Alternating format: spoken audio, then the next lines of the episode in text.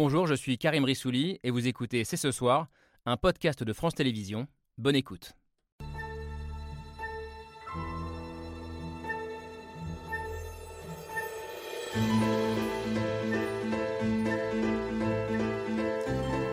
Bonsoir à toutes et à tous, soyez les bienvenus sur le plateau de C'est ce soir. Vous allez vivre une semaine comme on n'en voit pas souvent. C'est la grande conjonction.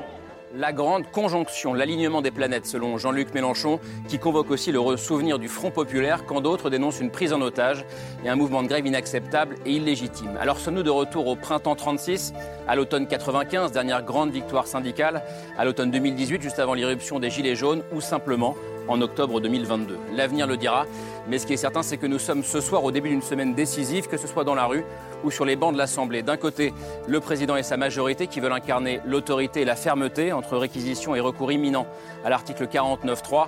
De l'autre, la CGT et les partis de gauche qui espèrent la contagion et dénoncent l'autoritarisme du pouvoir. Alors dans ce bras de fer où chacun se renvoie la faute, qui est responsable, qui est irresponsable, qui gagnera la bataille de l'opinion? Nous sommes le lundi 17 octobre, c'est ce soir, c'est parti.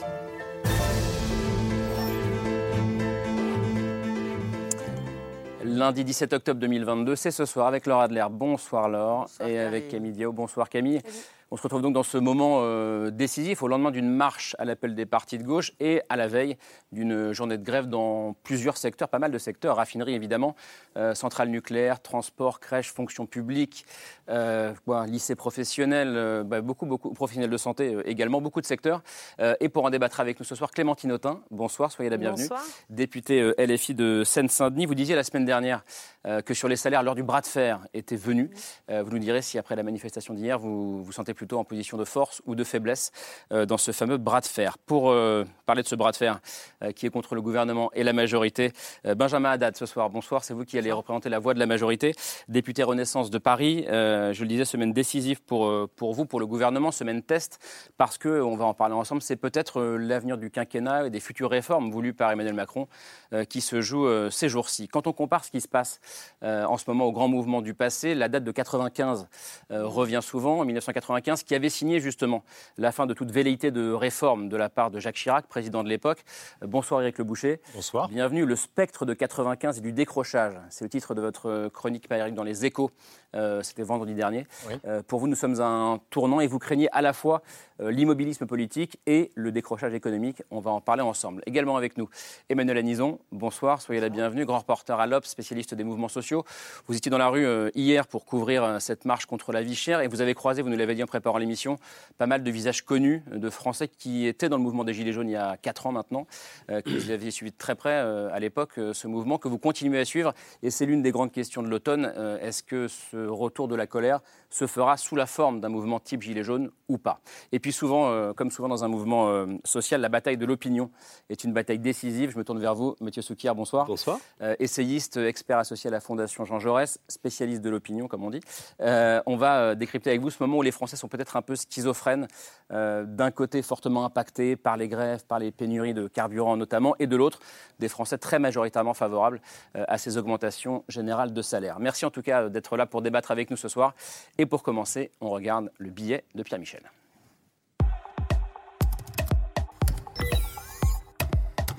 Il faut être au moins deux pour se parler, mais combien pour tout bloquer? En France, ça circule mal, il y a comme un blocage. La France a droit à une vie normale. Visiblement, ça n'est pas normal. C'est inacceptable et c'est illégitime. Si on en est là, c'est parce qu'ils sont là.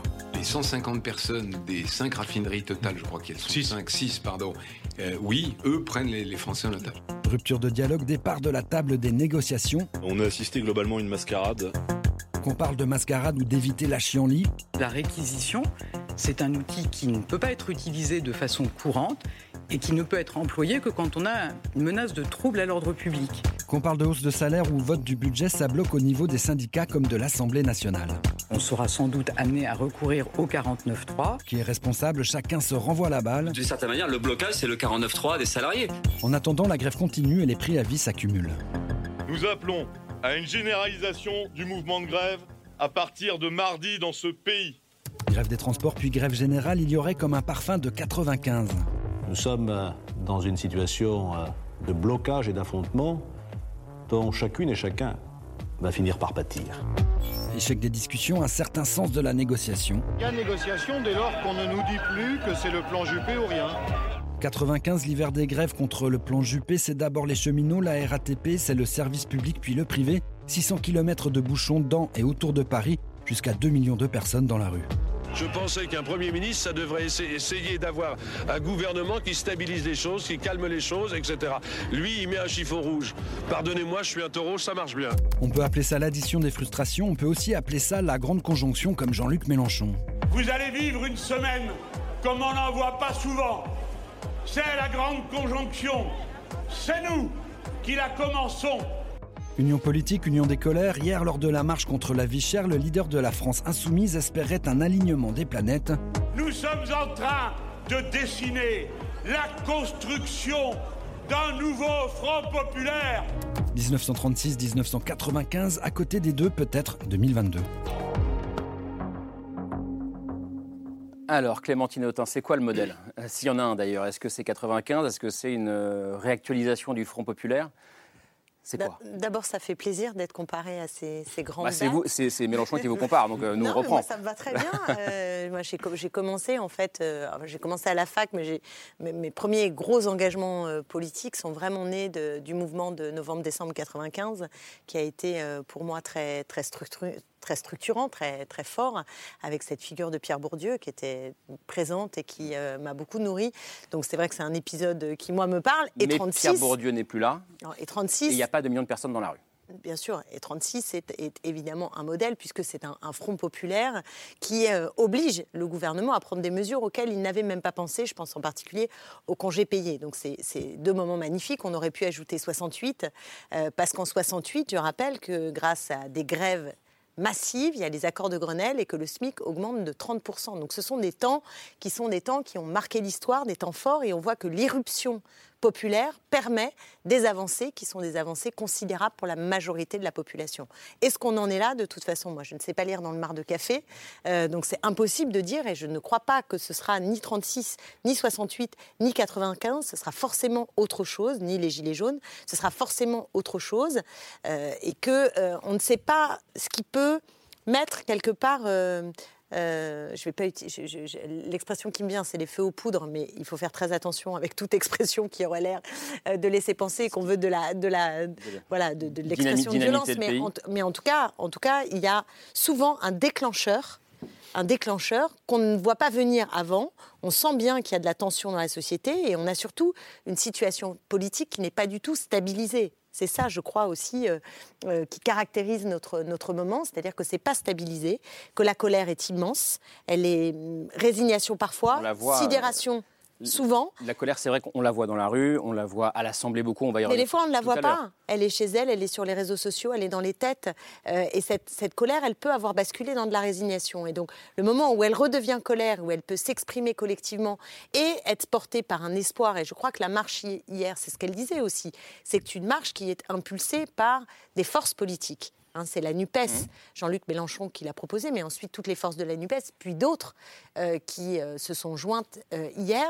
Et donc il y a cette perspective politique qui permet aussi de faire grandir cette expression de colère. Les syndicats n'étaient pas là les syndicalistes étaient là, en fait. Oui, mais les grands syndicats n'étaient pas demain, là.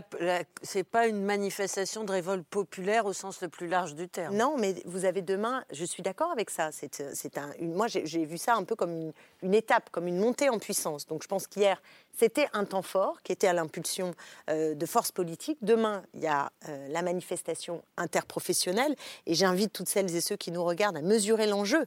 C'est-à-dire que c'est nous, on fait tout ce qu'on peut à l'Assemblée nationale, mais si celles et ceux qui nous regardent demain ne se disent pas là, on a une opportunité de les faire céder, de les faire céder sur les super profits, de les faire céder sur l'augmentation des salaires, de les faire céder sur euh, l'ISF. Tiens, j'en sors là du, vote où la majorité, qui est une minorité à l'Assemblée nationale, euh, ne veut pas entendre parler L'amendement n'a pas, pas, été retenu ce soir. Hein. C'est notamment la faute à l'extrême droite, hein, puisque le Rassemblement national, euh, qui a beau euh, se donner des airs comme ça... De, n'a pas voté pour un rétablissement de, voilà, de, fibre sociale. La fibre sociale s'arrête très très vite quand il s'agit de... Clémentine, vous dites céder.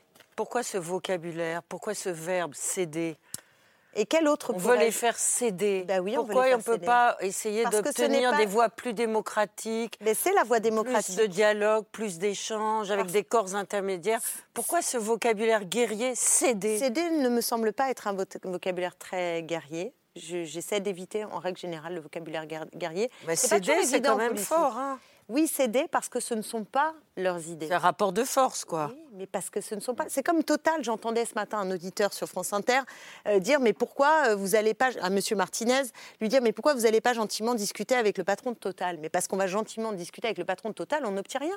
Et quand on demande gentiment à Monsieur le Maire ou euh, à, à cette majorité euh, qui n'en est pas une, encore une fois, cette minorité Elle présidentielle. est relative, mais c'est la majorité relative. On l'appelle la minorité présidentielle, qu'importe. Sur les mots, c'est pas ça. Oui, parlons mais c'est une fond. majorité. Vous n'allez pas Elle contester la légitimité Si, je la de la présidence de la République et du vote du président Eh bien, de la République. eh bien, Il est président eh bien de la alors, République. eh bien alors, je vais vous dire pourquoi je la conteste. Je la conteste d'abord parler, parce parce que je conteste la Ve République, voilà, et que je pense que le pouvoir présidentiel tout puissant avec euh, l'exécutif qui à tout moment peut marcher sur la tête du législatif me pose problème. Et la deuxième raison, c'est que effectivement, on est dans une situation dans laquelle on a trois blocs et où aucun aujourd'hui, mais y compris nous, hein, je, veux dire aucun, n'a une majorité franche dans le pays. Et donc là, dans l'exercice du vote du budget, on voit bien que euh, le 49-3 nous menace, donc d'y aller, euh, que le gouvernement y aille franco de port, si j'ose dire, Enfin, c'est-à-dire euh, de le faire indépendamment des majorités pour qu'on peut construire. Or, on a eu des majorités pour euh, euh, les super euh, dividendes, les taxer. Certes, mais Ah oui. c'est les- mais c'est la On représentation. vous a vu vous lever Alors, ensemble et soit on vous les applaudir Non. mutuellement. Mais je vous ai vu déjà applaudir aussi des votes que vous avez fait avec l'extrême droite. Donc c'est un peu absurde comme. Euh, On ne s'est jamais applaudi mutuellement mais avec arrêtez, l'extrême et vous leur avez fait la Benja- courte échelle pour Ben- avoir une vice-présidence de l'Assemblée nationale. Je propose qu'on n'ait pas ce C'est- débat non, là moi, ce je- soir. je- Alors, et bah, vous savez à quel ça, c'est point. vous qui décidez, le- débat. On a un présentateur, ça lui Non, mais, Clémentine Autain, regardez-moi, là. regardez-moi. Non, on essaie de ne pas avoir ce débat-là euh, ce soir Voilà, et essayer de prendre, un peu de hauteur. Mais sur ce qui se passe en ce moment, Benjamin Haddad, cette grande conjonction euh, voulue par Mélenchon. Alors, je ne savais pas ce que c'était, moi, la grande conjonction. Je sais pas C'est l'alignement de Saturne et de Jupiter qui se rapproche au maximum. Voilà.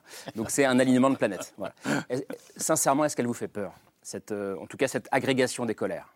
Mais euh, elle ne va pas remettre en question notre détermination à continuer à réformer le pays, à continuer à soutenir nos entreprises avec une fiscalité incitative, à continuer à soutenir l'emploi pour atteindre notre objectif de plein emploi. On a euh, réduit le chômage de façon historique dans les cinq dernières années, avec un taux de chômage qui est le plus faible depuis 15 ans, un taux d'emploi qui est le plus élevé depuis 25 ans, et c'est toujours le cap que nous fixons dans notre action dans euh, les prochaines années. Vous avez cité euh, Pierre Bourdieu. En sociologie, on montre souvent que quand un mouvement devient de plus en plus minoritaire, il devient de plus en plus radical. Et je crois que c'est ce qu'on est en train de voir, à la fois avec votre comportement à l'Assemblée nationale et à la fois calme, hein, dans euh, la rue. Non, c'est faux. Et c'est faux. Et je crois que tous les budget. Français voient la violence et la radicalité dont vous faites preuve depuis quelques mois à l'Assemblée nationale. Et c'est pour ça d'ailleurs que les sondages en ce moment vous rejettent euh, massivement. Pourquoi? Ça fait euh, deux élections présidentielles de suite que la gauche n'est pas au second tour de l'élection, avec Jean-Luc Mélenchon. Cette majorité de NUPES a le score le plus faible de la Ve République pour l'Alliance des gauches. Et donc on voit la radicalité. Vous avez perdu dans les urnes et vous essayez de refaire le match dans la rue. Et vous échouez encore, comme on a vu avec les nombres hier dans votre manifestation. Ce qu'on voit au niveau syndical, c'est la même chose. Il faut quand même le rappeler.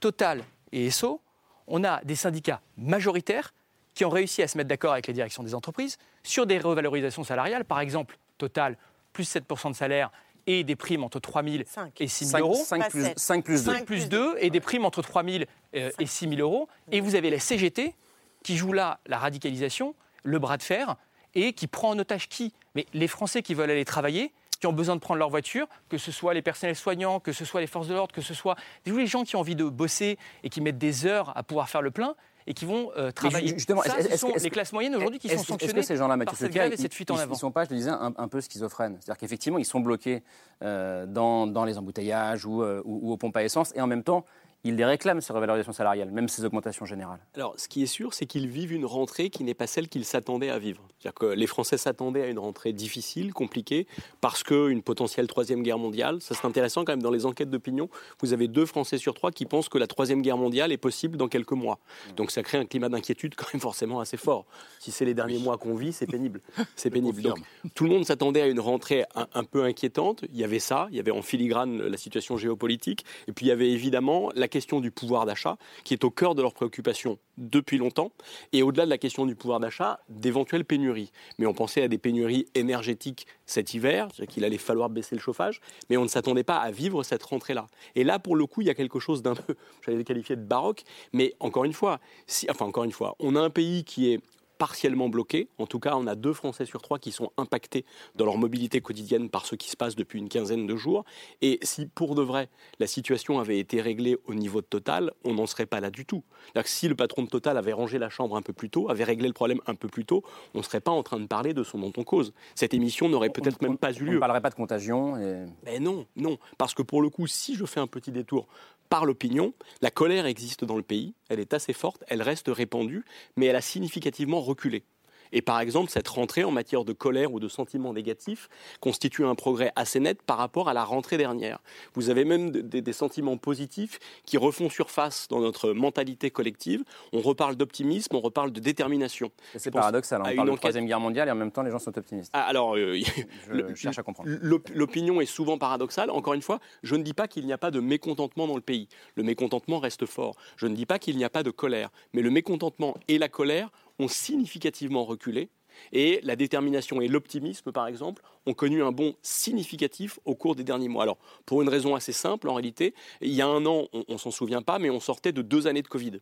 Et il y a un an encore, la rentrée était considérée comme très difficile. Un an après, en dépit de Poutine, en dépit de la question du pouvoir d'achat, en dépit effectivement de la pression sur la question des salaires, le moral des Français n'est pas si catastrophique que cela. Alors en réalité quand même, évidemment, ce conflit qui m'apparaît à moi un peu euh, original, on aurait dû en fait évacuer au moins ce problème-là, ce qui ne veut pas dire qu'il n'y a pas des problèmes partout ailleurs. Ce conflit met en exergue cette question salariale. La question du pouvoir d'achat, elle est centrale pour les Français depuis déjà à peu près une année. Et elle a écrasé toutes les autres préoccupations. Ça, c'est vrai, elle a relégué toutes les autres loin derrière. Et évidemment, elle a été accentuée à la faveur de l'inflation qui s'est accélérée. Donc là, on a une conjonction, je ne sais pas si elle est grande ou elle est petite, mais on a une conjonction qui fait que, euh, après le ras-le-bol fiscal dont on a parlé dans les années Hollande, il y a un vrai ras-le-bol salarial. il y a une avec le boucher, il y a un ras-le-bol salarial en ce moment? Ras je ne sais pas. En tout cas, ce qui est sûr, c'est que vous dites l'inflation accélérée. Non, l'inflation est, considérable. C'est tout à fait nouveau. C'est une vraie rupture. 10% en Europe. Mais aucun de nous ne peut vivre avec 10% de salaire en moins. Aucun de nous. Hmm. Donc c'est tout à fait. Alors, heureusement, le, gouvernement français a mis des plafonnements qui font que c'est seulement 6%. Mais le sentiment dans la tête des gens, c'est du 10%. Et c'est légitime que les gens obtiennent une compensation salariale. On a, on a tous oublié, euh, j'allais dire que ce soit les, salariés, les patrons, peut-être même les politiques, ce que c'était que de dire avec de l'inflation. Oui, moi, je n'ai pas oublié, j'ai vécu ça. Hein. Et, et euh, effectivement, on était, les salaires étaient à ce moment-là indexés. Bon, mais aujourd'hui, c'est plus le cas, c'est plus indexé. Mais 6%, c'est très légitime que les gens demandent. D'autant que, en effet, vous le rappelez, le, pouvoir d'achat était leur préoccupation fondamentale, on l'a vu pendant toute l'élection. Donc, moi, je trouve ça tout à fait légitime qu'il y ait des, conflits, qu'il y ait des, négociations, mais très honnêtement, je pense que, euh, en dehors de, Total, où ça a chauffé euh, effectivement beaucoup, ça devrait logiquement se, passait bien parce que les entreprises. Vous ne croyez pas à un, automne ou un hiver euh, non, Normalement pas. Les, entreprises ont un autre souci. Il y en a deux. Qui, il y a devant. Le, souci, c'est que l'économie va, va tomber. Ils le savent. Ils le voient dans leur carnet de commandes. On va rentrer dans une économie au moins plate, sans doute, euh, probablement même peut-être une petite récession. Donc ça va tout changer. c'est pour ça que j'ai beaucoup plus peur du mois de mai prochain que de maintenant, hein, en vérité. Mais euh, les gens, ça c'est le premier euh, dans la tête des, chefs d'entreprise, de se dire bon, je ne peux pas accorder trop parce que la, conjoncture va se retourner. Mais sinon, ils veulent accorder plus. C'est dans l'autre sens, ils veulent accorder assez gentiment des augmentations de salaire parce que souvenez-vous que le problème principal qu'ils ont, c'est celui du recrutement. Ce n'est plus les salaires, c'est le recrutement, c'est trouver des gens. Donc moi, je pense que ça devrait se passer à peu près normalement bien, qu'il y ait un parti politique qui fasse euh, du foin d'au-dessus et qu'il y ait la CGT qui fasse du foin pour des raisons politiques aussi internes.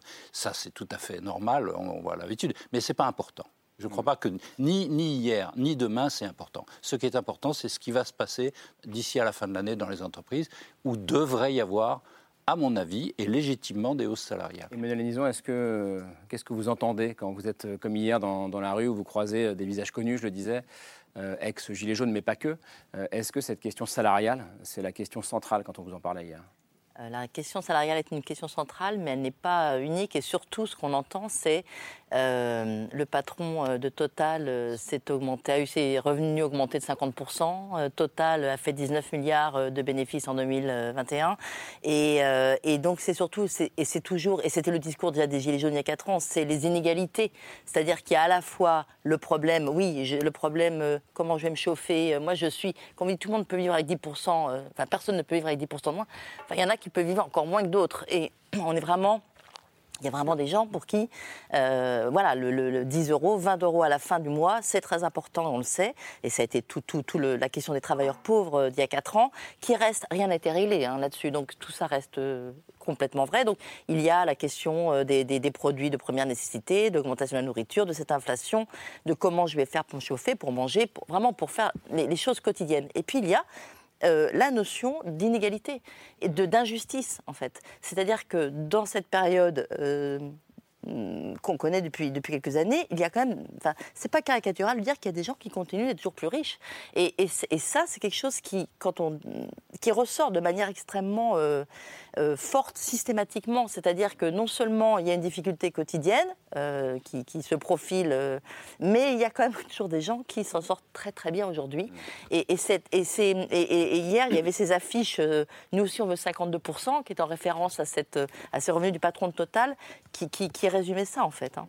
Camille euh, et non, je voulais revenir sur la notion de, colère, puisque vous nous disiez tout à l'heure, Mathieu Soukir, que, que, finalement la colère recule euh, dans le pays. Mais alors cet après-midi, je regardais les résultats du dernier baromètre euh, Fracture française, qui est une enquête menée tous les ans par Ipsos. Et, et donc il y a une question qui était assez intéressante. Ils ont demandé aux Français de se positionner sur un barème sur lequel il y a trois propositions. Donc est-ce que vous vous sentez satisfait et apaisé? Mécontent sans forcément être en colère, ou en colère et très contestataire. Alors on va voir ce que ça donne. Déjà, on note que à peine 6% des Français se disent euh, satisfaits et apaisés, ce qui est quand même assez parlant. Mais, mais le chiffre qui interpelle le plus, ce sont peut-être ces 36% euh, de Français qui se disent en colère. Et c'est quand même un chiffre qui a augmenté par rapport à l'année dernière. Je crois que ça a pris 5 points. Et en fait, ce qu'on voit là, on n'a pas les chiffres de l'année dernière qui s'affichent, mais c'est qu'il y a quand même une partie des Français qui ont basculé du mécontentement à la colère. Euh, donc vous disiez que ça, que ça recule, c'est une échelle plus grande que... Parce, qu'en fait, vous avez plein d'enquêtes... Moi, c'est la bonne nouvelle. Pardon. Bien sûr, c'est la bonne nouvelle. Parce que la, colère, c'est ce qui ensuite permet de, se mettre euh, en mouvement.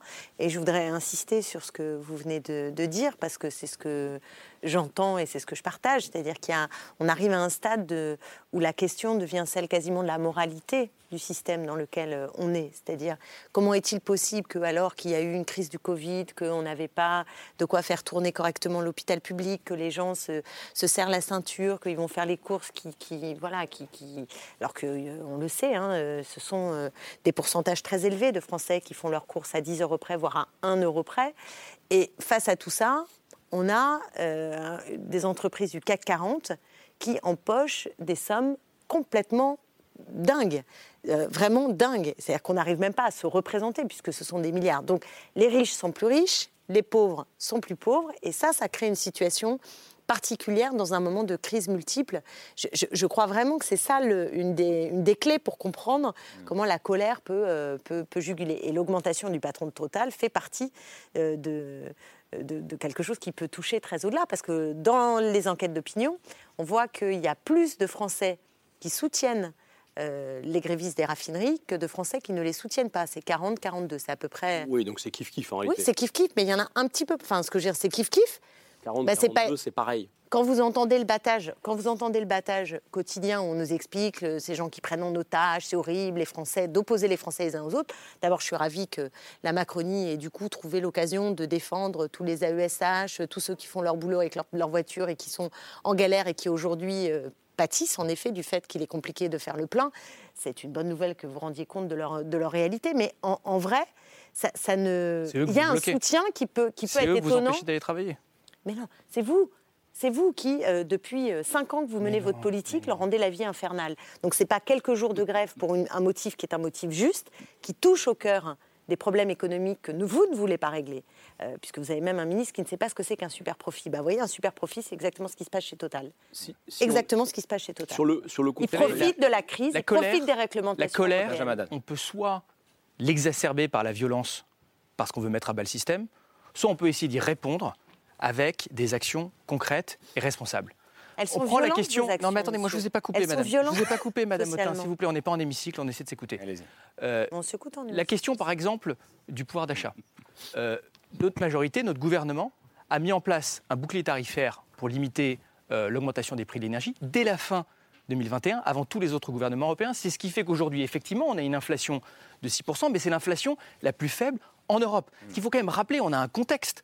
Vous voulez tout mettre sur le dos euh, du gouvernement et de l'action depuis 5 ans. Mais ce n'est pas vrai. On a un contexte de guerre en Europe que nous n'avons pas euh, choisi. D'ailleurs, le président de la République a même essayé euh, de l'empêcher. Vous, je sais que ce n'est pas votre priorité. euh, Vos alliés euh, au Parlement européen ont voté contre toutes les mesures Non, de c'est soutien à l'Ukraine. Mais bon, parenthèse. C'est totalement Non, euh, vous savez quoi On, est- on puis- évite les parenthèses, puis comme ça, ça- on va mener un débat beaucoup c'est plus euh, Non, mais je suis désolée, mais c'est parfaitement faux. C'est absolument pas 20 ce qui milliards d'euros sur lesquels nous avons pu dégager des majorités en faisant des compromis à l'Assemblée nationale cet été pour le pouvoir d'achat, la revalorisation des minima sociaux, du point d'indice des fonctionnaires le plus important depuis euh, 35 ans, euh, le triplement du plafonnement de euh, la prime Macron. Voilà, euh, des, des mesures concrètes pour essayer d'aider ce pouvoir d'achat. Et après, la seule solution structurelle, la seule solution pérenne à terme, c'est de soutenir le travail. Alors effectivement, il faut que les entreprises augmentent les salaires, puisque de toute façon, comme l'a dit Éric Le Boucher, elles vont devoir le faire, puisqu'aujourd'hui, on est dans une situation assez inédite dans notre système, où on a des tensions sur euh, le recrutement, où les entreprises cherchent à recruter. Donc elles vont devoir augmenter les salaires. Mais moi, j'ai beaucoup parlé avec euh, des DRH de boîtes, et effectivement, ils s'inquiètent de la conjoncture à venir. C'est pour ça qu'il y a une certaine frilosité par rapport à ces augmentations de salaires. Donc nous, le gouvernement les encourage à augmenter les, les salaires et en plus leur donne plus de moyens pour pouvoir donner euh, des primes exceptionnelles, par exemple, cette année. Ça, c'est un élément important. Mais à terme, la seule façon d'avoir comment- une comment on augmentation encourage entreprises à augmenter les salaires? Comment, comment est-ce qu'on est certain Mais que les entreprises vont le faire? Bah, Et- si et- vous et la augmentez- seule façon, et la seule façon, je, je voulais terminer, la seule façon pérenne C'est d'avoir cette c'est augmentation, l'emploi, de c'est le travail. C'est c'est ce qu'on a vu, c'est ce qu'on voit en Allemagne, c'est ce qu'on voit chez, chez nos voisins européens. Vous êtes dans le déni complet de ce qui nous entoure. On dirait que la France est une île et que le reste du monde n'existe pas. C'est effectivement de faire baisser durablement le chômage, d'atteindre une situation de plein emploi qui là renverse le rapport de force et permet effectivement aux travailleurs, aux salariés de mieux négocier les salaires à la hausse, à la hausse avec les entreprises. Pour vous, on est dans, ce- on est dans ce moment-là, Éric Le Boucher, le moment où les salariés peuvent reprendre le pouvoir et... Bah, D'une façon globale, dans le monde, c'est un peu ce qui se passe. hein, Et en France C'est un, un petit peu ce qui se passe. Mais en France, c'est toujours pareil. Dans le monde, j'avais eu l'occasion de vous, vous le dire, le, le libéralisme est en train de, de partir dans le monde. On passe au post-libéralisme. Mais en France, on est tellement en retard. On est tellement socialiste avec euh, 57% de, de, de- de- de dépenses euh, publiques. que c'est- un pays où, où on est toujours en retard sur. euh, Et le, on le- rapport. Mais non, mais regardez les chiffres. Le rapport Bah oui, je vous entre remercie. le- le les salaires et, les profits sont décalés dans le reste du monde, mais en France beaucoup moins. Donc on n'est pas dans ce moment-là. Quand vous disiez comment on fait pour monter les, les- salaires sérieusement en France, c'est une question de gamme. hein. Quand vous fabriquez des Mercedes, vous pouvez mieux payer les gens que quand vous fabriquez des Renault. D'où ça vient? C'est ça le sujet. D'où ça vient C'est ça qu'il faut faire. S'il faut faire des Mercedes plutôt que des Renault, c'est pas en augmentant les salaires qu'on va faire des Mercedes. Non, c'est avec beaucoup de, de, de- de réflexion sur les recherches, beaucoup de réflexion sur les compétences. Vous disiez en préparant l'émission, on a, on a les salaires qu'on mérite. C'est ça que ça veut dire? C'est ça que ça veut dire. C'est-à-dire, pourquoi les salaires sont plus bas en Tunisie?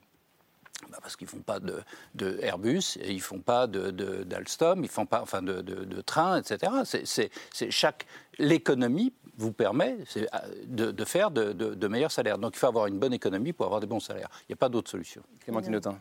Non, ça c'est plutôt une logique du ruissellement, c'est-à-dire euh, euh, faites non, la non, madame, on parle d'économie et de social. Vous ne pouvez Oui. pas accrocher le social à la dette. comme vous faites vous. Je on suis peut un- pas ça. Monsieur, ça, ça pardon- marche pas, ça, ça marche pas. Ça- on a fait ça en France depuis 30 ans. Non. Ce Voilà. C'est pour ça qu'on décroche. 80 vous parlez de 95. Qu'est-ce qui s'est passé en 95 Si je peux vous répondre tout, tout, vous me répondrez. Qu'est-ce qui s'est passé en 95 On laisse finir le raisonnement et vous La répondez. France a décroché en 95. À cause des grèves de 95 À cause du fait qu'on a oublié un terme qui s'appelle la compétitivité. Mais justement, non. Voilà. Et donc, si on oublie ce terme, si on n'accroche pas le social à l'économie, eh ben, on, on fait du faux social. On fait du social euh, payé par la dette. Donc, c'est ce qu'on a fait depuis 30 ans. Et donc, ju- juste, pardon, pour rester sur le spectre de 95 dont vous parliez dans les échos, c'est le risque du moment selon vous? Non, je ne pense pas, parce que contrairement à ce que, ce que pense Madame, et ce qu'espère Madame plutôt, je ne sais pas ce qu'elle pense en fait. J'ai pas eu- bah, si vous me laissez parler, je vous assure que. je je, vous réponds. je- je- je pense que ça n'arrivera pas, c'est ce que j'ai essayé de dire. Mais, mais ça peut toujours arriver, j'en sais rien. Alors Clémentine Autain, je vous laisse répondre. Non, je n'ai absolument pas la même vision euh, que vous de ce qui crée la situation de tension dans laquelle nous sommes.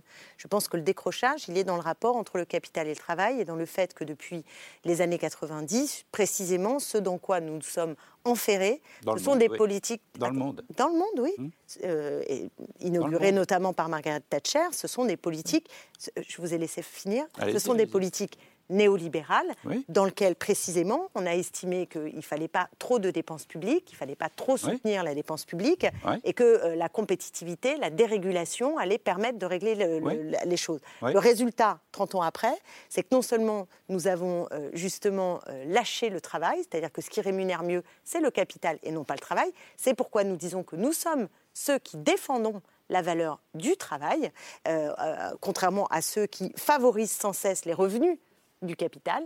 Et pour moi, la, la question euh, de la taxe sur les superprofits, elle est hautement symbolique. hein. La France est totalement isolée là-dessus, devant cette impossibilité de s'attaquer, de s'attaquer à ça. Et j'introduis un deuxième volet. J'introduis un deuxième volet, c'est que donc, pour augmenter les salaires, on commence par le SMIC et on fait une euh, conférence euh, de discussion salariale, ça c'est très 168. important. Mais il y a un deuxième problème. ça, ce qui s'est passé- 168. Il y a un deuxième problème, c'est que dans l'économie que vous préconisez, celle de la compétitivité, celle où il faudrait faire des Mercedes plutôt que euh, de faire des, des plus petites voitures, il, y a, il manque un truc énorme.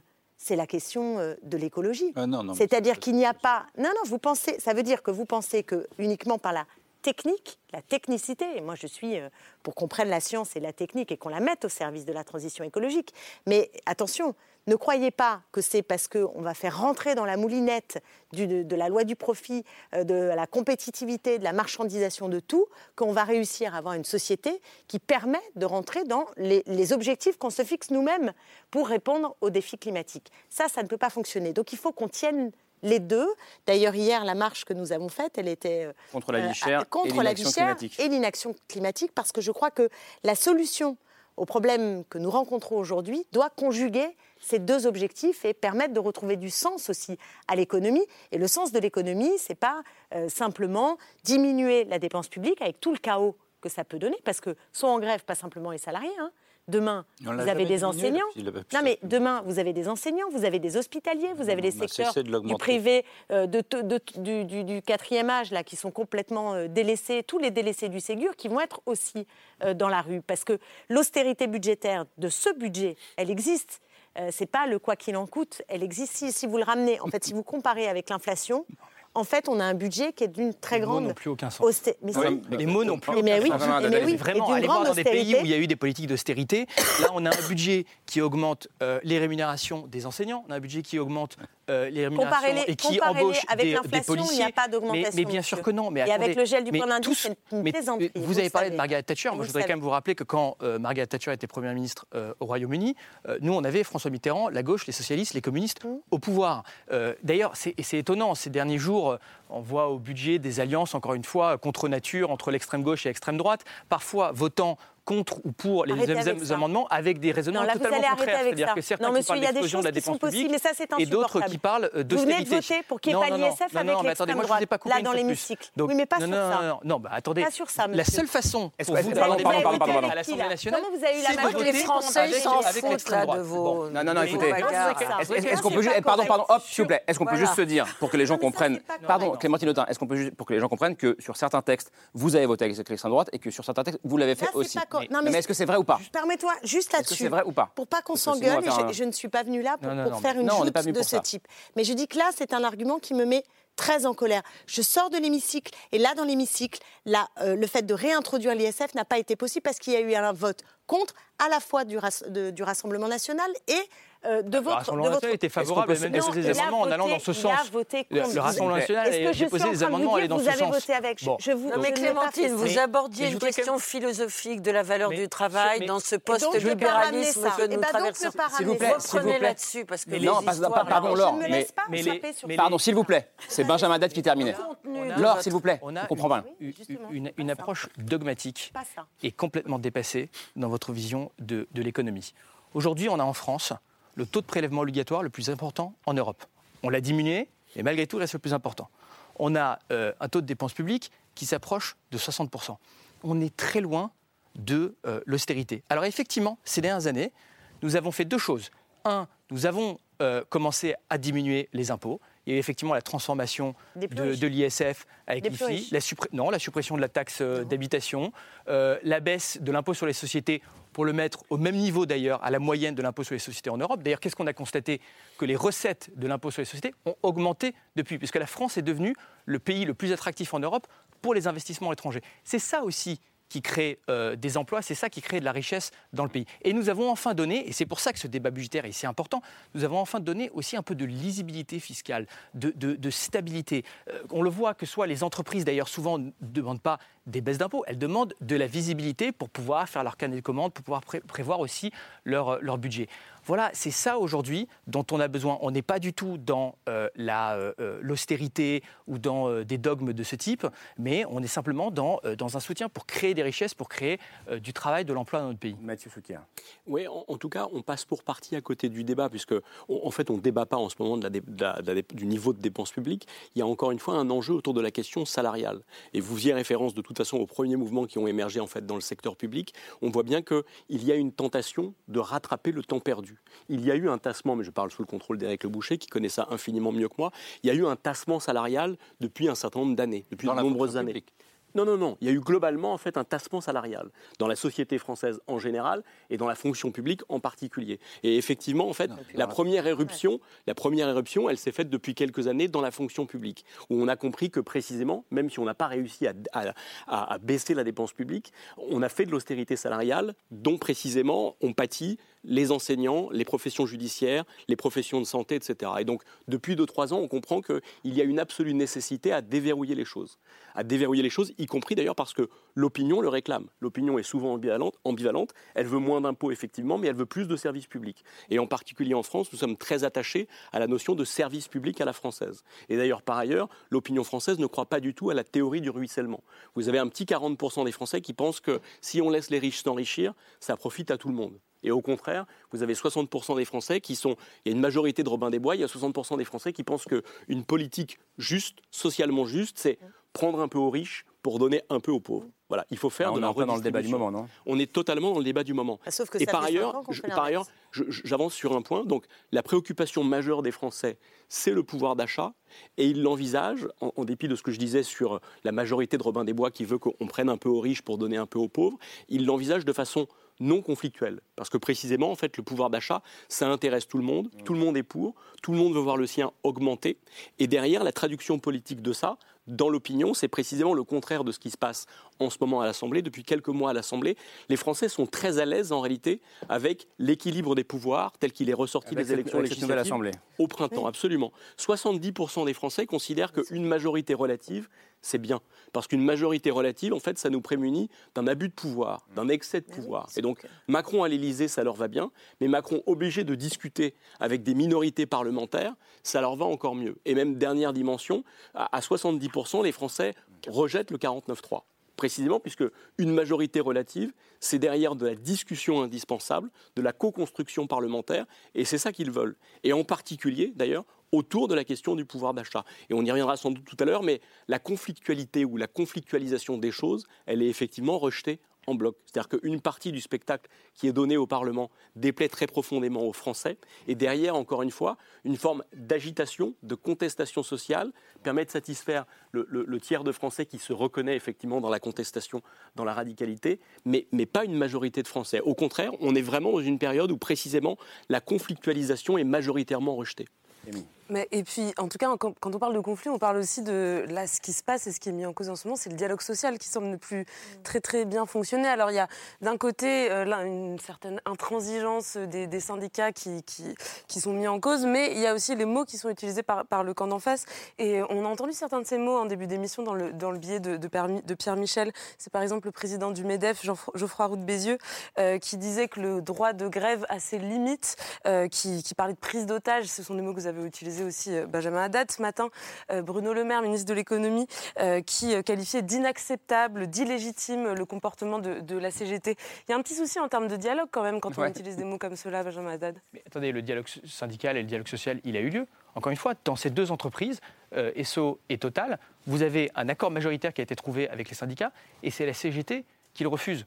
Donc, bah, il y a un droit de grève, il est inscrit dans la Constitution, mais ce n'est pas un droit de blocage, ce n'est pas le fait d'empêcher euh, les Français de pouvoir aller travailler. Vous reconnaissez, quand on, quand on regarde les choses euh, en ce moment, donc le 49.3 qui est imminent, c'est Elisabeth Borne qui l'a dit euh, hier soir, les réquisitions dans les raffineries, est-ce que ça ne sonne pas à l'opposé de la nouvelle méthode qui avait été promise par Emmanuel Macron, méthode de concertation? prenons l'exemple, Mais prenons l'exemple du, du 49.3.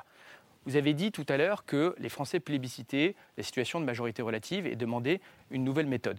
Et effectivement, je crois que c'est le message qui nous a été euh, envoyé. Nous, on l'a entendu, on a dit dès le début hein, que euh, on serait dans une logique de négociation, euh, de compromis. que les images qu'on voit des débats parlementaires en ce moment corroborent ce que vous dites. Pour trouver des majorités sur chaque texte. Mais cet été, on a eu, après l'élection législative, on a entendu que c'était ingouvernable, qu'on serait incapable de trouver des majorités. C'était la une des journaux.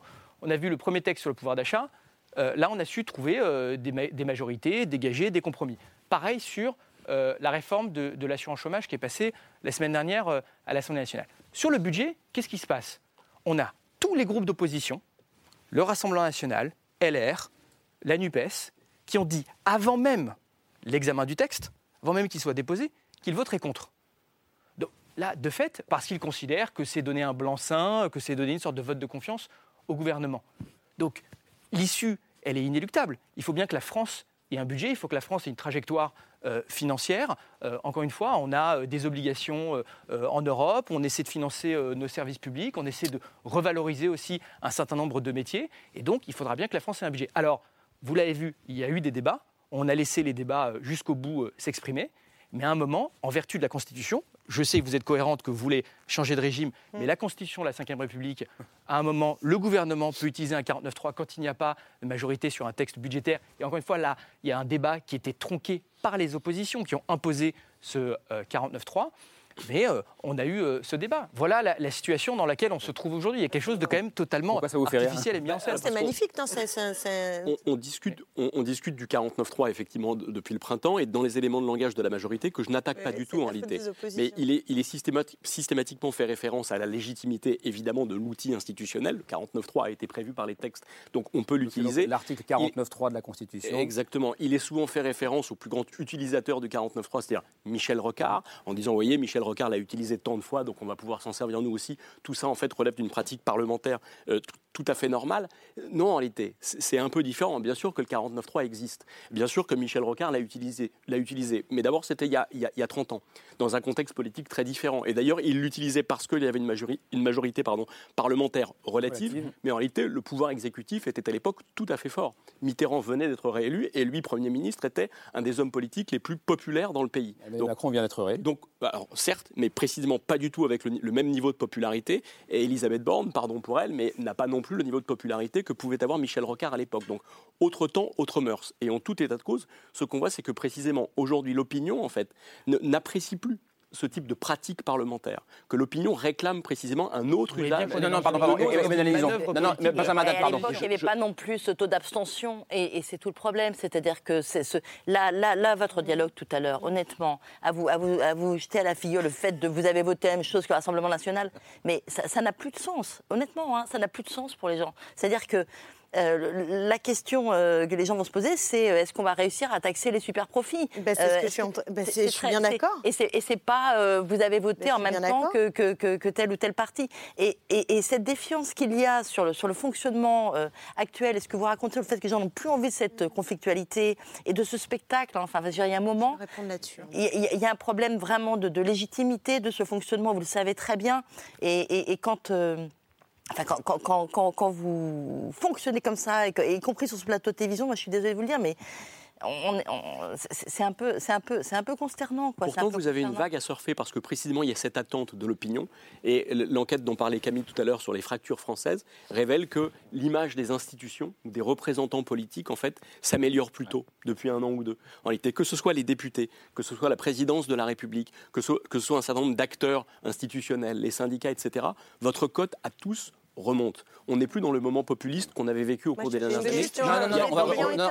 Il y a une vague à se Clémentine Autain va répondre. Non, elle va répondre sur la question. S'il vous plaît. Benjamin Dati- s'il vous plaît. Elle va répondre d'abord. Voilà. Je, À je Emmanuel veux répondre là-dessus parce que c'est c'est important. On imagine En fait, que vous êtes 577. Du coup, la non, c'est difficulté. important. C'est-à-dire voudrais- que c'est pas une, une, une joute, c'est simplement que là, il y a une répétition d'un argument qui consiste à dire que les extrêmes euh, votent ensemble. Regardez, ils se rejoignent. La Dupes et l'extrême droite, c'est la même chose. Bien, bien sûr, vous avez voté. C'est ça qu'on entend. Et donc personne pas. ne pense ça. Personne ne Heureusement, pense ça, dans hein, l'opinion, personne ne pense bien, ça. j'entends Cet argument ne marche pas. Peut-être, mais c'est un argument que je n'accepte pas. Donc voilà, c'est un argument que je n'accepte pas. Et ce n'est pas moi qui ai dit euh, à Renaissance, euh, vous avez voté au démarrage. C'est pas ça. C'est pas ça. Mais je n'accepte pas que systématiquement, et nous l'avons, matin, midi et soir dans l'hémicycle. Benjamin. Matin, midi et soir dans l'hémicycle. Elle ne se voit pas. Entendez-le, c'est entendez-le, matin, midi et soir dans l'hémicycle. Et c'est et c'est une petite musique qui est assez insupportable sur les extrêmes. D'ailleurs, vous savez, dans les termes, etc. Mais au-delà de ça, au-delà de ça histori- Clémentine Autain, pardon, au-delà de ça, le, Bah, au-delà ce, de ce- ça, non, ce- non, ce que dit Emmanuel Lison, qui est le débat, le débat politique actuel, pas uniquement ce soir, est un peu consternant. Est-ce que ça, vous l'entendez? Ou est-ce que vous dites non, c'est de la politique, c'est du combat, et ce n'est pas consternant? Non, mais il peut y avoir des fois des, des- impressions que les politiques se répondent toujours la même chose ou que les problèmes sur lesquels on s'écharpe, c'est pas les problèmes des Français. Moi, je suis sensible à ça, il n'y a pas de sujet. Simplement, je, je- je pense que c'est pas anecdotique. La petite musique qui est euh, à la fois celle des représentants de la Macronie, mais aussi qu'on peut entendre dans toute une série de médias mainstream, et qui consiste à nous, nous mettre d'ailleurs dans une case qui n'est pas la nôtre, qui est l'extrême gauche. Je veux dire, L'extrême gauche, ça existe dans ce pays. Voilà, c'est, il y a euh, le NPA, lutte ouvrière, qui se revendique de l'extrême gauche. Donc pour nous mettre dans une petite case en disant voilà, et Vous n'êtes aussi pas d'extrême gauche bah, non, non, moi je Non, ne me êtes définis quoi, pas. alors? Moi, je ne me définis pas comme d'extrême gauche, non. Vous êtes quoi Je alors pense que l'extrême gauche est quelque chose qui existe, qui est une tradition dans ce pays. C'est pas, c'est pas Alors la. NUPES n'est pas d'extrême gauche. Vous Ah trouvez bah, que la NUPES, vous, vous trouvez qu'Olivier Faure, c'est l'extrême gauche? Non, mais vous Bah non, bien sûr Vous, c'est. Clémentine Autain, vous n'êtes pas Olivier Faure, qu'est-ce que je sache mais la NUPES, quand vous dites la La NUPES, NUPES, c'est ça pas comprend l'extrême Olivier gauche. Faure. Oui, non, mais La je, sais bien. Eh mais ben alors, enfin, donc bon. je pense que le projet politique de la NUPES n'est pas un projet d'extrême gauche. Ah bon, bah Ça c'est n'est- une, c'est une nouvelle. Non, je ne crois pas Je du la tout que c'est une nouvelle. comme une nouvelle nouvelle. Et ben, et ben voilà. Et ben donc c'est- pouvoir réfléchir donc j'avais donc raison. proposition Alors de Laure, j'avais donc bien raison de m'accrocher avec euh, le, député avec lequel euh, je sais, enfin Benjamin Haddad. dans le groupe, mais voilà, mon collègue député. Benjamin. Mon collègue député, au sens où il y a bien derrière cette joute un- un- quelque chose de fond. C'est-à-dire que euh, aujourd'hui, il y a une tripartition, et, j'insiste là-dessus parce que je suis pas sûre que tout le monde ait bien pris la mesure des problèmes politiques que ça pose et du caractère assez inédit de la situation dans laquelle on se trouve. Avant, il y avait une alternance, il y avait la droite, la gauche, la droite, la gauche classique. Euh, la droite et la gauche classique se sont quand même bien euh, Casser la gueule. euh, voilà, effondrés. C'est c'est une réalité et que euh, d'ailleurs, je, je- pense que la Macronie est une synthèse en fait des politiques telles qu'elles ont été menées et, et pendant des décennies et, et- et ont fini par se ressembler. À, tellement elles se ressemblent que finalement on pouvait prendre des députés de droite, des députés de gauche, créer une tout cas, majorité aujourd'hui, il y a une et faire la même chose. Et- Et, et ont émergé et ont émergé deux autres pôles Euh, le Rassemblement national dont on connaît l'histoire, voilà, qui- qu'on peut bien identifier, et de l'autre côté, la NUPES, qui est un rassemblement qui n'est pas d'extrême gauche, mais dont en effet le fer de lance est une force politique qui préconise un certain nombre de ruptures en profondeur. La gauche, la radicale, en ça vous va profondeur dans la Même le débat extrême Emmanuel droite, extrême gauche, vous voyez bien que chez les Français, c'est quelque chose qui, qui a de moins en moins de sens Voilà. aussi. C'est-à-dire que vous, remplir êtes, les vous vous référez, ces deux partis se réfèrent quand même à on va dire, une assise, sur une assise populaire. Là, vous le direz sans doute beaucoup mieux que moi. Mais... Donc la question, c'est... Vous, vous- vous êtes... Vous représentez aussi un rejet, euh, de, chacun à votre manière, des institutions, des partis traditionnels, d'une forme de parti qui représente, voilà, euh, euh, En Marche, ben, c'est plus les cadres, c'est plus une France qui, Non, qui- nous aussi, qui on est fait pas intégrée. mal chez les cadres aussi. Mais vous avez Pas cette seulement. assise, vous avez Pas seulement vous les recherchez ouvriers, cette les assise employés. populaire, vous recherchez cette assise populaire que le, que le Rassemblement recherche- national on recherche, recherche aussi. une majorité, vous savez. On recherche une majorité. Alors- J'avais une question pour Benjamin. C'est ça que je veux vous dire, c'est qu'on Euh, recherche une majorité. Vous avez dit tout à l'heure, Mathieu, et je fais partie de ces personnes majoritaires qui pensent que les élus politiques ont beaucoup de choses à nous partager, à nous donner, et que c'est un processus de co-création d'un monde futur qui pourrait être moins inégalitaire, parce que je pense que la vraie question, c'est l'augmentation des inégalités dans notre foutu pays. Est-ce que vous pensez que l'appel et la nécessité, puisque vous avez dit tout à l'heure que c'était une nécessité technique, politique, de faire appel au 49.3, c'est un échec de la politique du gouvernement, puisque justement, ce n'est plus un dialogue. Mais c'est la conséquence. C'est la rupture du C'est dialogue. la conséquence logique. Non, déjà, parce qu'encore une fois, on a eu ces débats en hémicycle. Mais après, c'est la conséquence logique d'un choix politique annoncé avant même le dépôt du budget par les oppositions. Mais pour rebondir sur ce que vous disiez tout à l'heure, euh, la situation euh, dans laquelle on est aujourd'hui, cette majorité relative, ça nous impose effectivement la nécessité de faire des compromis, de négocier, et même une, responsabilité, effectivement, de, de réinventer. Moi, je suis absolument convaincu que c'est une opportunité pour notre pays de rééquilibrer le rapport de force entre l'exécutif et le législatif, de remettre le débat parlementaire au centre du débat. Alors, évidemment, euh, c'est un débat qui peut être rugueux, qui peut être dur. Euh, vous avez raison que parfois il peut être rejeté euh, par les Français, mais je pense qu'on a aussi des vraies différences idéologiques et philosophiques et qu'il faut les assumer et, les exprimer. Il n'y a absolument pas de mal, d'ailleurs, à, le faire. Mais, surtout, je veux dire, au- au-delà, même sur la façon dont on réforme le pays, on est à une époque où on a les chaînes d'infos en continu, on a les réseaux sociaux, on a une accélération du temps. On voit que la légitimité politique s'érode beaucoup plus rapidement que la durée des mandats. On a une volonté de participation, et d'ailleurs de participation souvent différemment.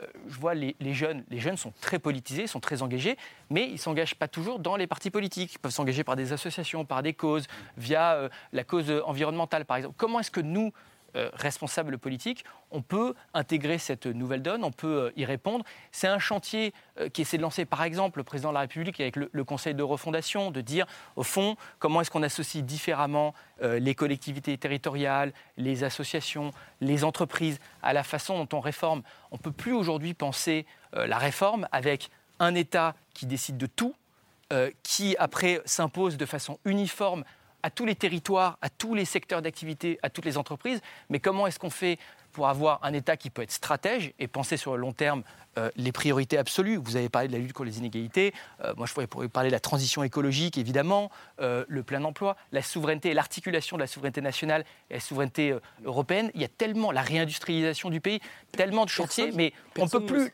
l'imposer d'en haut. Du fait que vous ayez mais- des désaccords Non, de fond. sûr. En fait, ça, C'est le et- et je dirais, fonctionnement. personne ne vous le reproche. On est tous d'accord avec ça.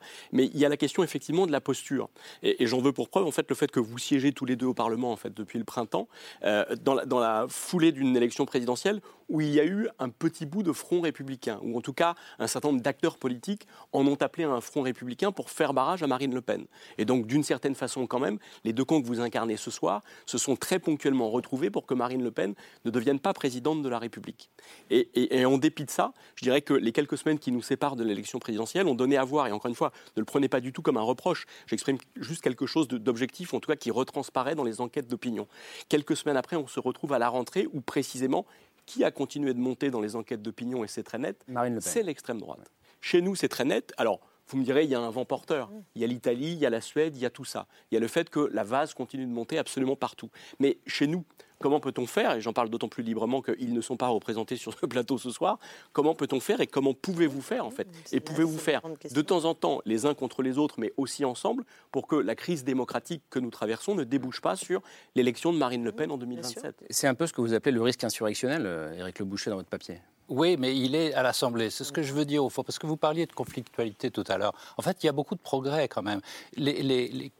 dans les entreprises, il y a beaucoup d'accords. Des milliers d'accords sont signés par an dans les entreprises. Il reste quoi? Il reste euh, dans la fonction publique la bagarre, de le, problème de la CGT, qui est sempiternel, parce qu'on a vécu ça en 95, on revit ça, etc.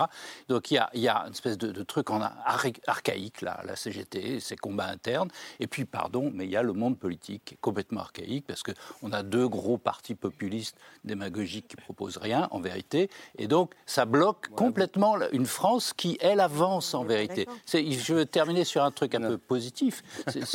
C'est la France en fait, elle a envie d'avancer. Euh, et, malheureusement, on a des structures qui sont paralysantes. la question, c'est dans quel sens? Si je puis me permettre, la France, elle a envie d'avancer, mais la question, c'est dans quel sens? Mais madame, euh, moi, j'estime que. les accords salariaux, on parlait de salaire. Donc, les accords salariaux, c'est ça que je veux dire, ça avance.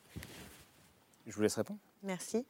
Euh, l'archaïsme, pour moi, c'est aussi le patron de Total qui, en pleine inflation, moment de, de tensions multiples, décide de s'augmenter de 50%. C'est-à-dire qu'il ne se rend même pas compte de l'indécence de ce qu'il est en train de faire. Ça, ça me paraît extrêmement archaïque. C'est un retour à sa rémunération antérieure. Oui, c'est le moment. Enfin, on ne va pas le plaindre. Hein. Elle avait baissé de 40% l'année dernière. On, va, on va, on, Il ne s'agit pas du tout de le plaindre. Autre, autre, point, alors, si ça ne marche pas, sur, je vois que je, n'arrive pas à le toucher avec ce chiffre-là, peut-être un deuxième, 2,6 milliards de dividendes reversés alors que euh, à la pompe tout le monde est, en difficulté et que les salariés ne voient pas un fifrelin euh, d'augmentation de salaire, est-ce que ça, on peut se dire que c'est le monde archaïque? Ah ben, Je crois que total, le monde on peut se dire que c'est un scandale.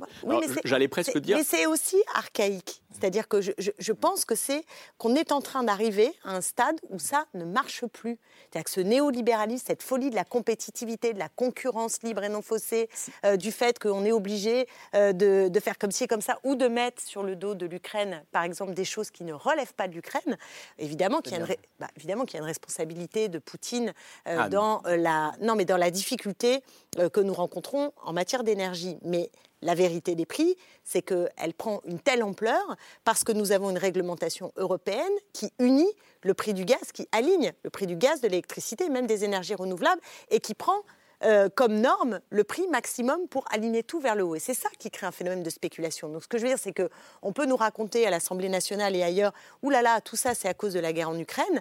Il y a une partie oui, mais une autre où on est absolument incapable de se protéger. Ça, c'est par exemple très archaïque. C'est très archaïque euh, d'avoir des réglementations qui visent toujours à protéger les normes du marché en estimant que parce qu'ils sont libres, euh, parce qu'ils mettent en concurrence, ils vont nous tirer vers le progrès. On voit que ça ne fonctionne pas parce que ça creuse les inégalités, qu'il y a de plus en plus d'hyper riches et de plus en plus de pauvres, mais ça ne fonctionne pas, et j'insiste là-dessus non plus, parce que ça mène au chaos du point de vue environnemental et écologique. Donc on a une course de vitesse sur le climat, et on a une course de vitesse avec l'extrême droite. Parce qu'une des réponses possibles, c'est l'extrême droite. Donc moi, je prends très au sérieux. À ce stade, malheureusement, en fait, la gauche radicale ou la NUPES est en train de perdre. Là, ça fait. Euh, et nous avons une rentrée un petit peu difficile. Gauche, pas L'extrême gauche, lui aussi. Hein. Non, mais il y a un Non, non, j'ai pas dit C'était pas un petit sujet. Oui, oui j'ai soulevé un Non, non, non, non. Pardon, le monde entier pense que vous êtes extrême gauche. Le problème, c'est qu'il a dit gauche radicale.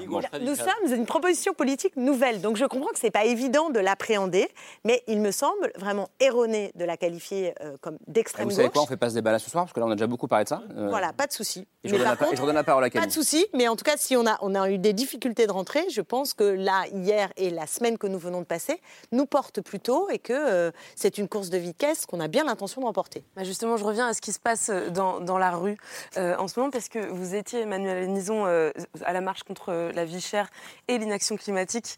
hier, vous, vous, avez raconté comment ça s'est passé dans les colonnes de, de l'Obs dans un reportage et vous racontez notamment que vous avez rencontré plusieurs gilets jaunes et il y a l'un d'entre eux qui s'appelle Hervé, je crois, qui vous dit, en gros, qu'il ne se fait pas beaucoup d'illusions sur l'ampleur de la mobilisation à ce stade, que ce soit hier ou demain mardi, mais qui vous fait une prédiction. En gros, il vous dit aujourd'hui, les gens n'ont pas encore assez faim, mais le ton va changer cet hiver. Sous-entendu, quand ils auront faim, ça rejoint un peu ce que vous disiez tout à l'heure, Éric Le Boucher, quand vous disiez, moi c'est plutôt le mois de mai qui me fait peur. Est-ce que vous, hier à la marche... Pas pour les mêmes raisons. Pas pour les mêmes raisons, oui, mais, mais est-ce que, vous, hier à la marche, vous avez senti ce, ce potentiel d'une radicalisation dans les prochaines semaines ou dans les prochains mois, au fur et à mesure qu'on va entrer dans l'hiver?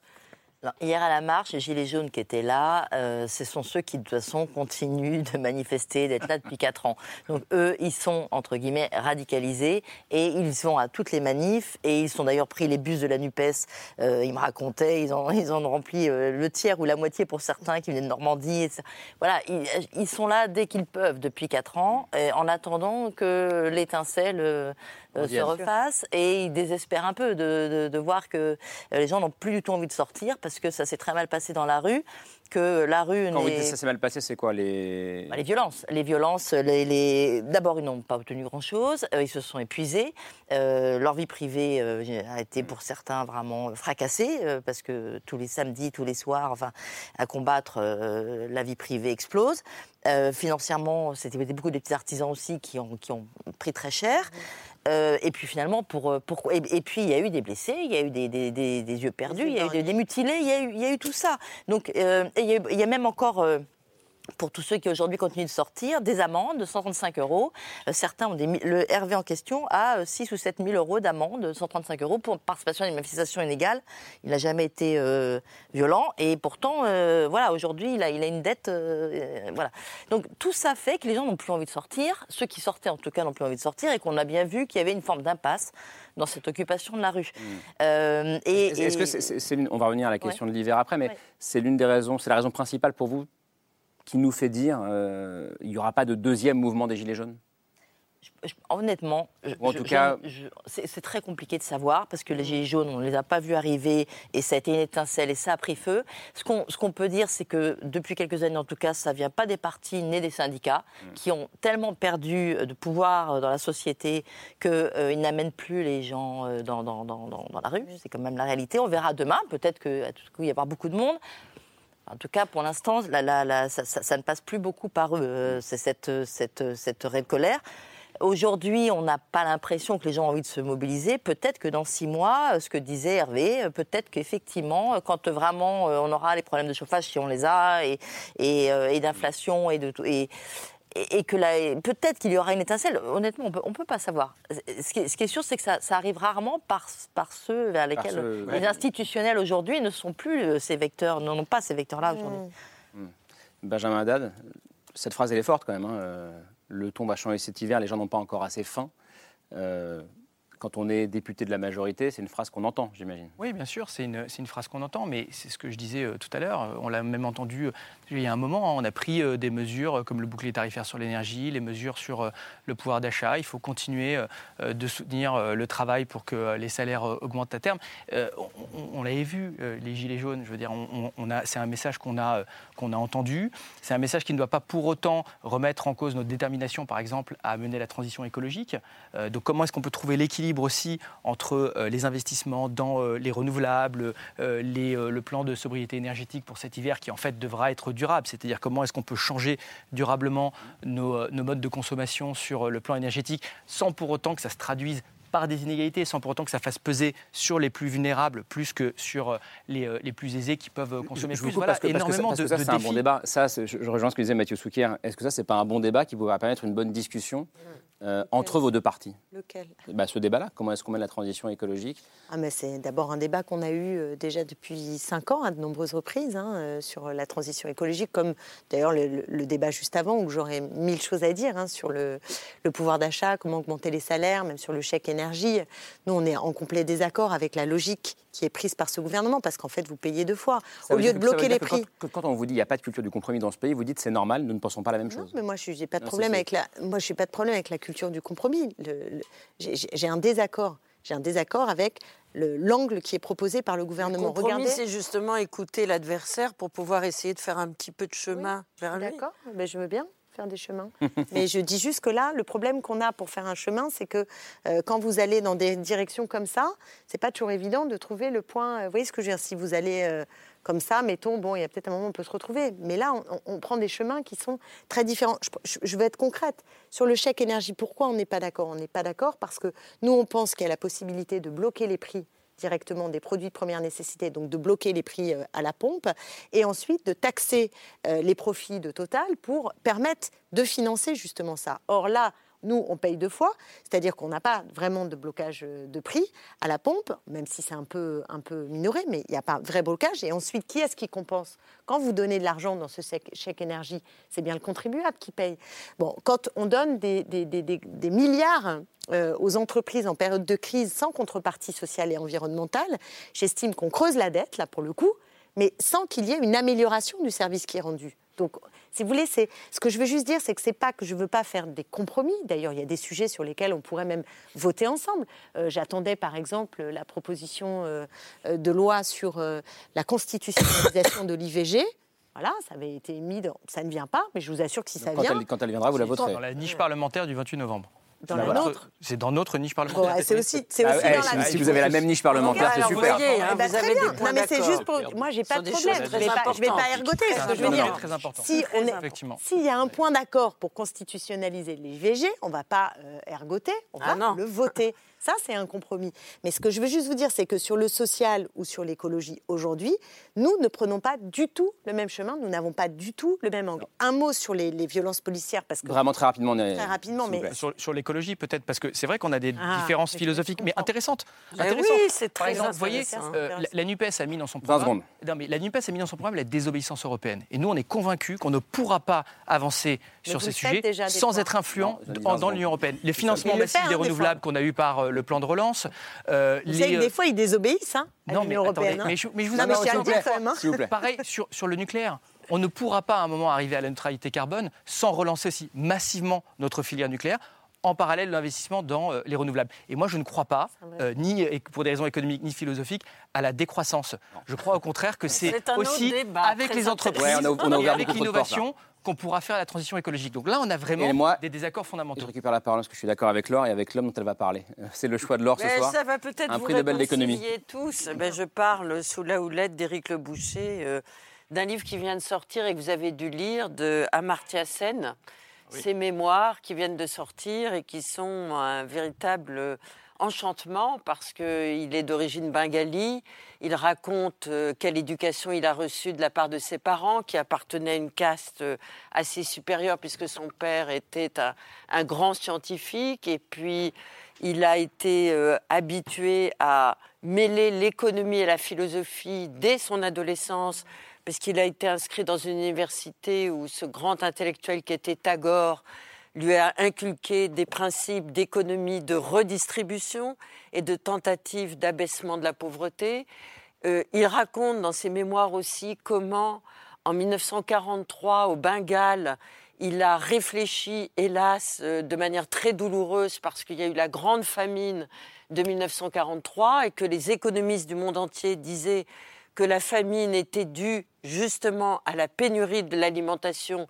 Et lui a commencé à concevoir une, euh, une théorie où se mélangeait l'humanisme, la philosophie et l'économie, et où il disait que la famine était due à l'inégalité d'accès à la- l'alimentation. On en revient à ces fameuses inégalités qui perturbent les systèmes démocratiques. Et dans ce livre, on s'aperçoit que Amartya Sen relie Marx en donnant aux théories de Marx une importance considérable à l'individu et au principe de liberté dans les théories économiques de Marx. Et il allie, je ne vais pas faire mon économiste que je ne suis pas, mais je vais faire appel à Éric Le Boucher, mais il fait un mix entre les théories économiques de Marx et les théories économiques d'Adam Smith. Et je trouve que sa manière humaniste de concevoir aujourd'hui le recul de la pauvreté qui est dû à son fameux principe qu'il a appelé les capabilités, c'est-à-dire la possibilité qu'a chaque individu de ne pas être régi par son propre destin socio-économique, mais de se fabriquer son propre destin, est une, euh, une invitation à l'humanisme de l'économie et au fait que l'économie qu'on nous assène aujourd'hui dans ce post-libéralisme que nous vivons eh ben, reproduit à une vitesse euh, vertigineuse l'augmentation des plus riches et surtout, hélas, l'augmentation des plus pauvres, dont on a l'impression que le système post-libéral s'accommode à bas bruit et même silencieusement.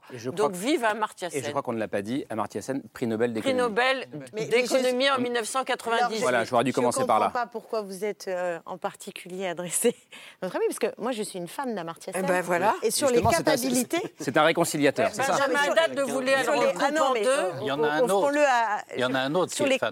capacités. Il y en a un autre qui est fan, figurez-vous c'est Emmanuel Macron. En tout cas, sur les, Ah. sur les vous capacités. Bon, vous voyez, vous voyez, on a fini par un réconciliateur. Non, non, non, non, on n'a pas le temps on de parler des capacités. On va lire le livre, on, lit le livre d'Amartya Sen et on fait un grand débat sur les capacités. de l'économie mondiale aujourd'hui. Merci beaucoup. Merci à toutes et à tous. C'était un plaisir de vous recevoir ce soir. Euh, Laure et Camille, vous serez avec nous demain soir sur ce plateau. Laure, elle ne s'arrête jamais de parler, même quand je parle. Euh, à demain, 22h45. Salut.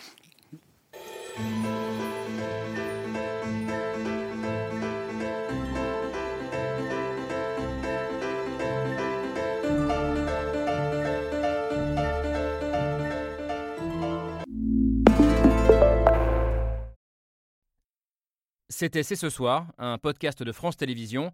S'il vous a plu, n'hésitez pas à vous abonner. Vous pouvez également retrouver les replays de l'émission en vidéo sur France.tv.